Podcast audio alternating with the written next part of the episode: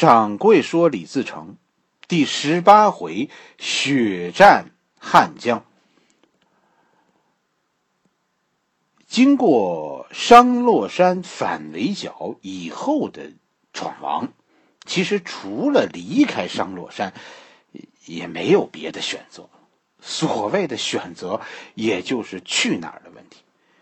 继续坚守商洛山，这恐怕已经非常非常困难。首先一个问题就是粮食的问题。当时我们说过，说李自成一下子抢了啊五千担粮食，哎，可能可能大家细细一算，哎，这真的不少。五千担粮食，足足足是一百万斤呢。但是跟大家说，粮食这东西最怕的是除以时间。一个人一天就算一斤粮食，一万人一天就是一万斤，一百万斤粮食其实只够吃三个月，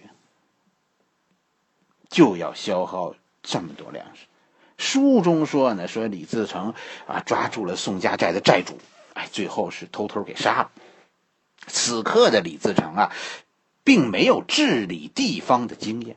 也根本就没打算在商洛山搞生产，是吧？你你杀掉地主，然后夺了人家的粮食，商洛山实际上的生产就就被破坏了。地主其实也是有积极作用的。跟大家说，再反动的地主，他也是地方上生产的一个一个组织者。农民军现在这种靠劫掠山寨的方式，其实是很难持久的。坐吃山空，五千担粮食总有吃完的那一天。书中讲了第二个故事，就是就是舟山啊来来诱降，这其实是李自成他们遇到的第二个问题。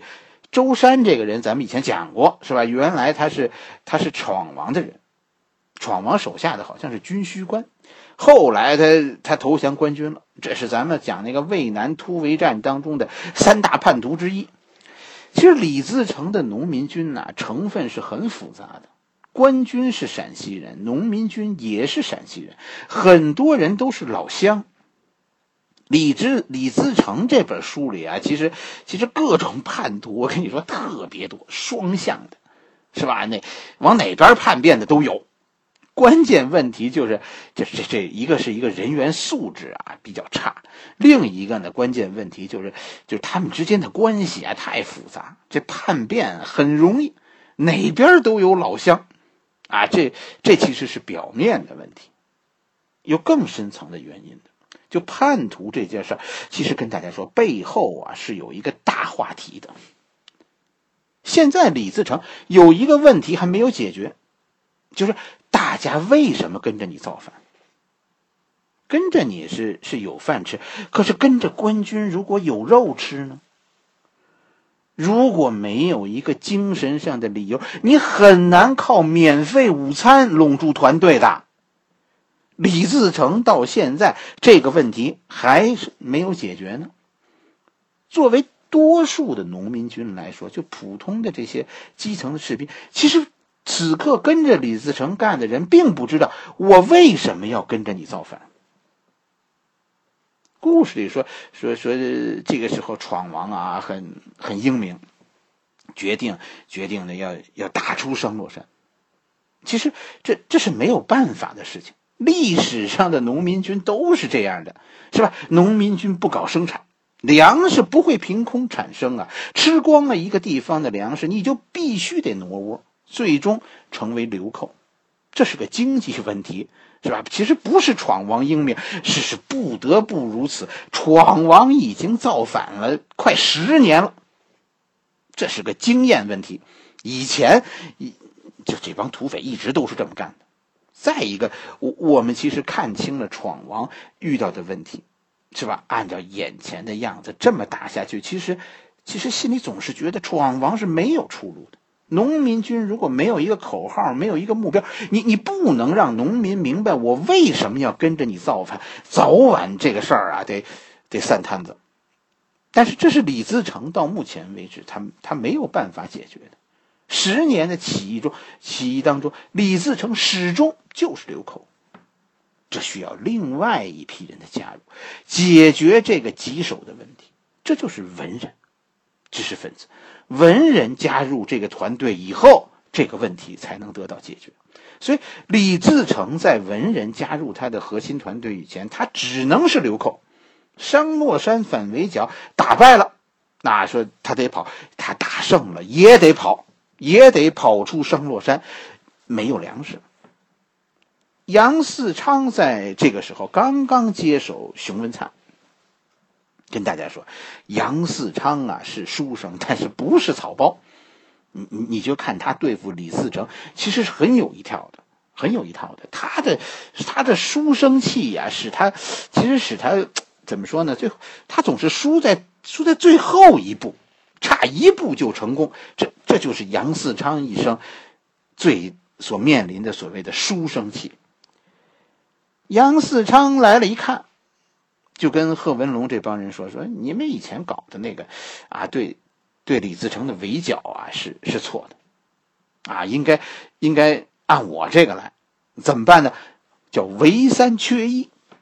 李自成这是悍匪中的悍匪，你跟他死磕，你得死多少人呢？你围困他，你得饿死多少老百姓才能才能最后剿灭李自成？”兵书上对这种情况是有说法的，这道题是有标准答案的，就是唯三缺一，你得让李自成啊跑出来，这才好打。关键是你你事先要规划好他跑出来的路线。贺人龙们于是恍然大悟，啊，这就开始准备了。你看这这杨嗣昌不是傻瓜，正相反，其实他的书啊不是白读的。是读出了经验的，李自成这边呢，于是，于是突然惊奇的发现啊，武关的官兵撤走了。于是，在崇祯十三年的春天，李自成决定带领自己的武装离开商洛山，从武关这边向南过汉水，然后再向南到湖北。李自成是是上当。其实李自成在他的军师团队加入以前，李自成啊，跟大家说是很窝囊的，和官军打总是打不赢，而且总是被官军算计。你看，咱咱们讲的第一个故事渭南突围战，李自成实际上是被官军算计了，对吧？渭南突围战，李自成是飞蛾扑火，自投罗网。然后，然后第二个故事就就是商洛山反围剿，最后还是官军打胜了，是吧？是还是被官军算计了。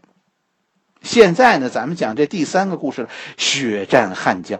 这我跟大家说，这还是被官军算计，始终李自成就算计不过官军。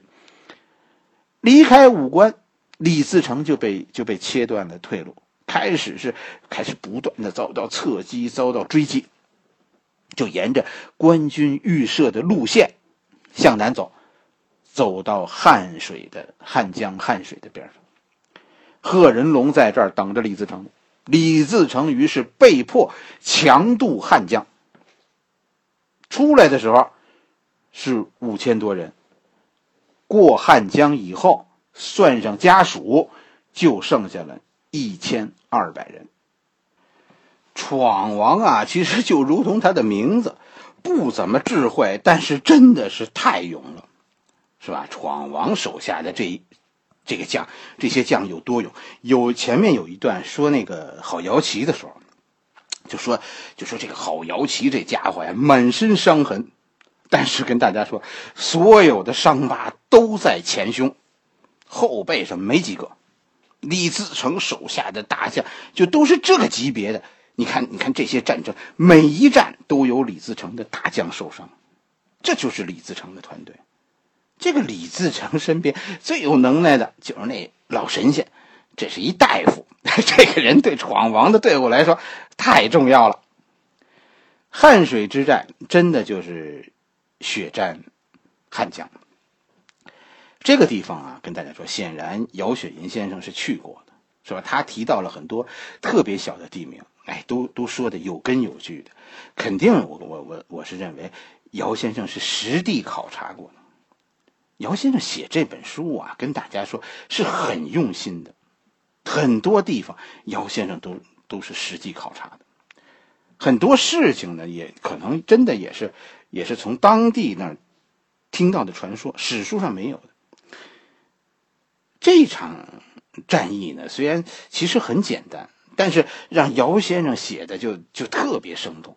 就这个汉水之战，真的是是是不好讲，大家去去去看书吧，因为写的书里写的特别细，而且呢，这这里边人物对话很多，就那个话那个操啊，就真的没办法重复，就脏话黑话特别多。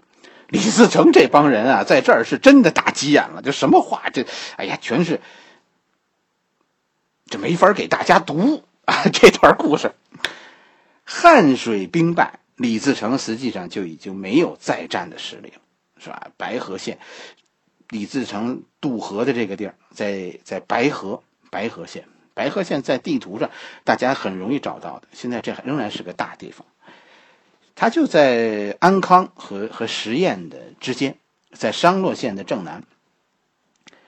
在这种情况下。李自成逃到了竹山和房县之间的大山，这个地方其实现在也很有名。这个地儿李自成来的，这这是一旅游区，是吧？这叫神农架，哎，就就是这一带。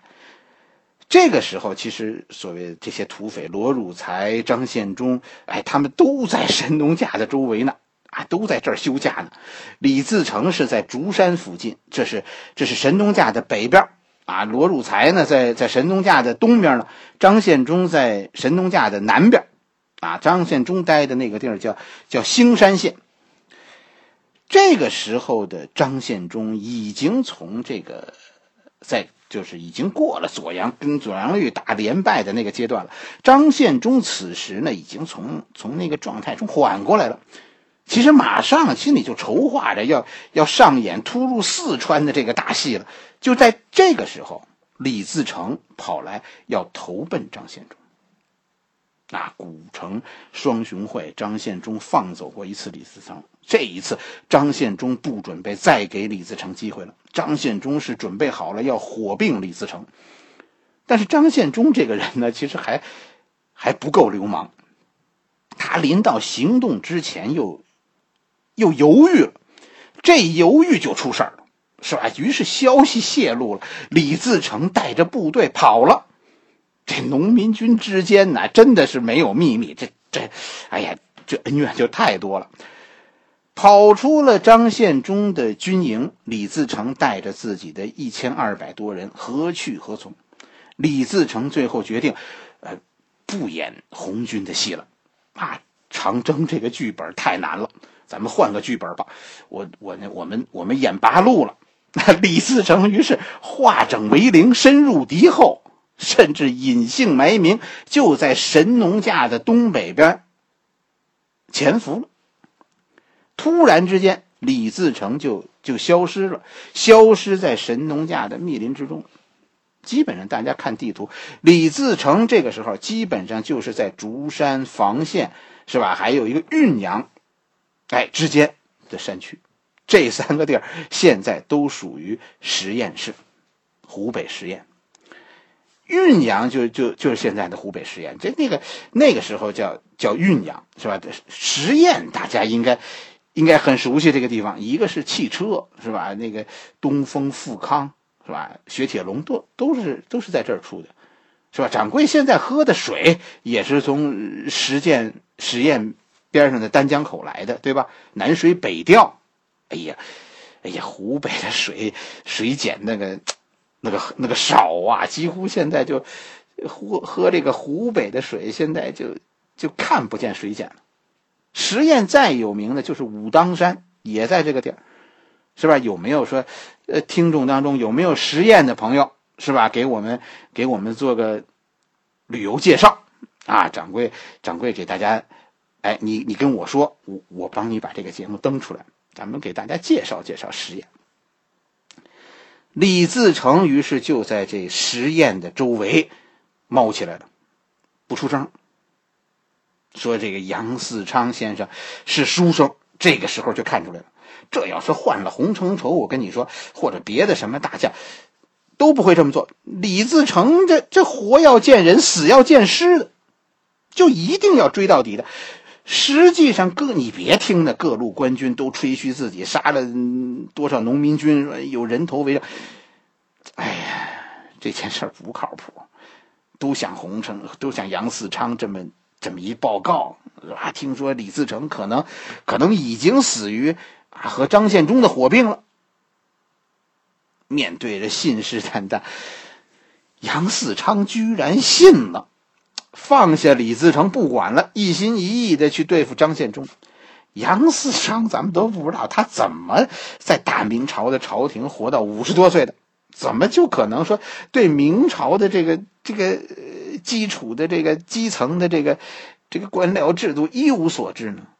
啊，就这帮猪队友把把杨嗣昌玩的呀也团团转。这就是大明朝的基层。是吧？这是一个官员们集体装睡的时代。李自成只要不来打我，我何必给自己找麻烦呢？多一事不如少一事，就到这种程度，我跟你真的是无语了，对吧？明朝你看看，哎，他亡国的原因真的很多。好了，咱们今天就就讲到这儿，是吧？咱们今天讲了李自成离开陕西，离开了商洛山，进入了湖北。在十堰周围的神农架那儿搞韬光养晦，而且发生了第二次双雄会。李自成想去投靠张献忠，但是最终，哎，张献忠动了杀心，这两个人分道扬镳。但是终于跟大家说，说了这么久，属于李自成的机会马上啊就就要来了。人生就是这样，其实机会来的时候。我们每个人其实都已经是一脑袋的包。李自成经历了那么多次失败，现在跟大家说，下一回他的机会来了。这一切从两个人加入闯王的队伍开始讲起。他们给闯王带来了两样宝贝：一首童谣和一本小人书。